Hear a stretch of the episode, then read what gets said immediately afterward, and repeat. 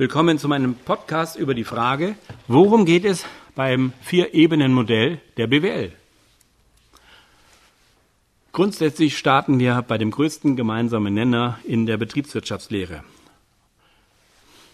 Grundsätzlich ist Betriebswirtschaftslehre ein Teilgebiet der Wirtschaftswissenschaften und gründet auf der Annahme, dass Güter knapp sind und einen ökonomischen Umgang erfordern. Aus der Perspektive des einzelnen Betriebes befasst sich BWL mit den grundlegenden planerischen, organisatorischen und finanziellen Entscheidungen bezüglich der arbeitszeitigen Erstellung von Leistungen für zahlungsfähige Zielgruppen. In diesem Rahmen meint Wertschöpfung, Produkte und Dienstleistungen so zu produzieren, dass Kunden dafür einen Preis zu zahlen bereit sind, der die Kosten aller Vorleistungen übersteigt. Einzelne Phasen der Wertschöpfung werden durch Schnittstellen zugleich voneinander getrennt und miteinander verbunden.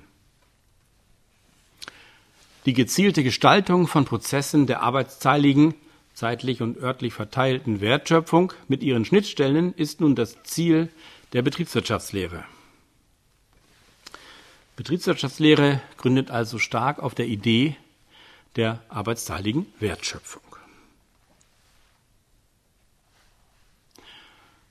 Worum geht es nun grundsätzlich bei dem Modell? Ein Abteilungsleiter hat in seiner Abteilung relativ wenig Schwierigkeiten, strukturiert führen zu können. Sobald zwei verschiedenartige Abteilungen mit zwei verschiedenen Leitungen zusammenarbeiten, ist es zwingend nötig, dass man gemeinsame Standards, gemeinsame Regeln des Vorgehens, gemeinsame Bewertungsmaßstäbe nutzt. Diese Gemeinsamkeiten gilt es miteinander abzustimmen. In diesem Zusammenhang entfaltet das Vier-Ebenen-Modell der BWL seine Wirkung. Grundsätzlich geht es darum, dass Güter Mittel zur Befriedigung eines Bedürfnisses sind. Ein Bedürfnis ist der Wunsch nach der Beseitigung eines empfundenen Mangels.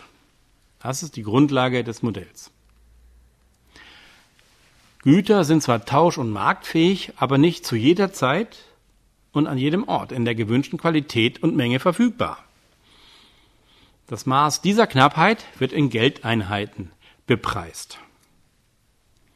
In diesem Zusammenhang ist die erste Ebene des Vier-Ebenen-Modells darin zu sehen, dass es konstitutive Entscheidungen für den einzelnen Betrieb, für den einzelnen Standort gibt.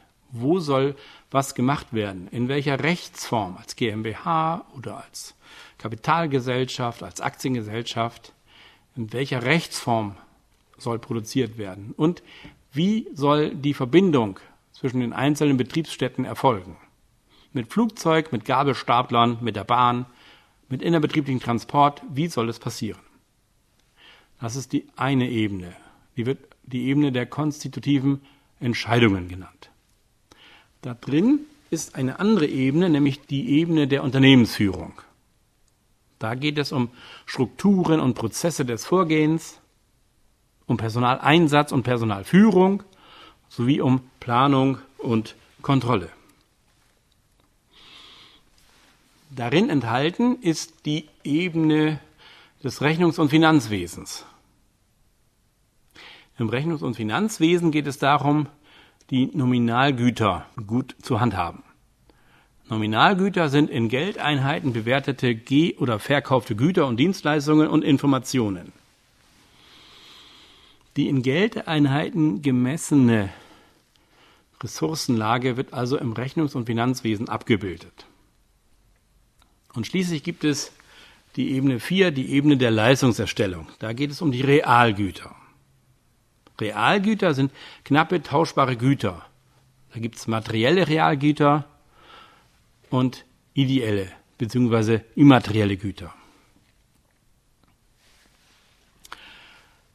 Zum Schluss hat das Vier-Ebenen-Modell noch die Umwelt mit seinen Lieferanten und mit seinen Kunden.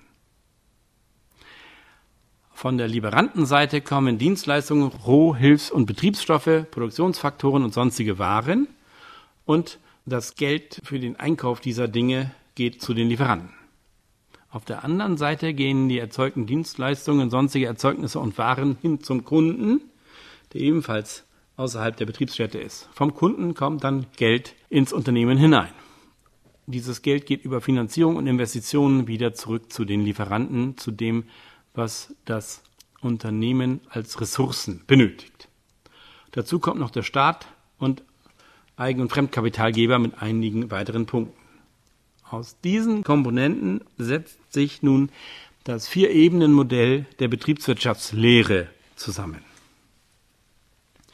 Die einzelnen Ebenen werden dann noch weiter ausgeführt. Also die konstitutiven Entscheidungen werden leicht ausgeführt in unterschiedlichen Einzelentscheidungen für Standorte, für, für Rechtsformen und für zwischenbetriebliche Verbindungen. Die Ebene der Unternehmensführung wird dann unterteilt in Unternehmensverfassung, Organisation, Personal und Controlling. Die Ebene von Rechnungs- und Finanzwesen, da geht es um das interne Rechnungswesen mit den Bedarfen Investition, Finanzierung, externes Rechnungswesen. Dazu zusammenhängend Lieferanten, Kunden, Staat und Eigen- und Fremdkapitalgeber. Und die letzte Ebene ist die Ebene der Leistungserstellung.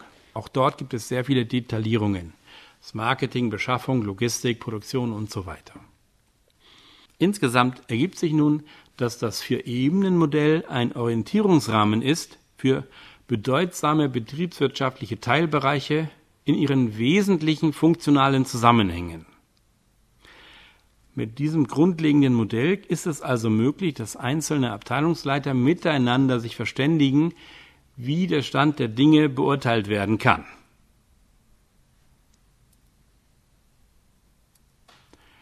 Das Vier-Ebenen-Modell leistet also hilfreiche Dienste als ein Referenzmodell, als grundlegendes Muster für das Zusammenwirken der Teilbereiche der Betriebswirtschaftslehre. Damit ist es grundsätzlich möglich, die einzelnen Ereignisse, Wertschöpfungsprozesse, Planungen durch die Brille eines Referenzmodells mit vier Ebenen zu begutachten.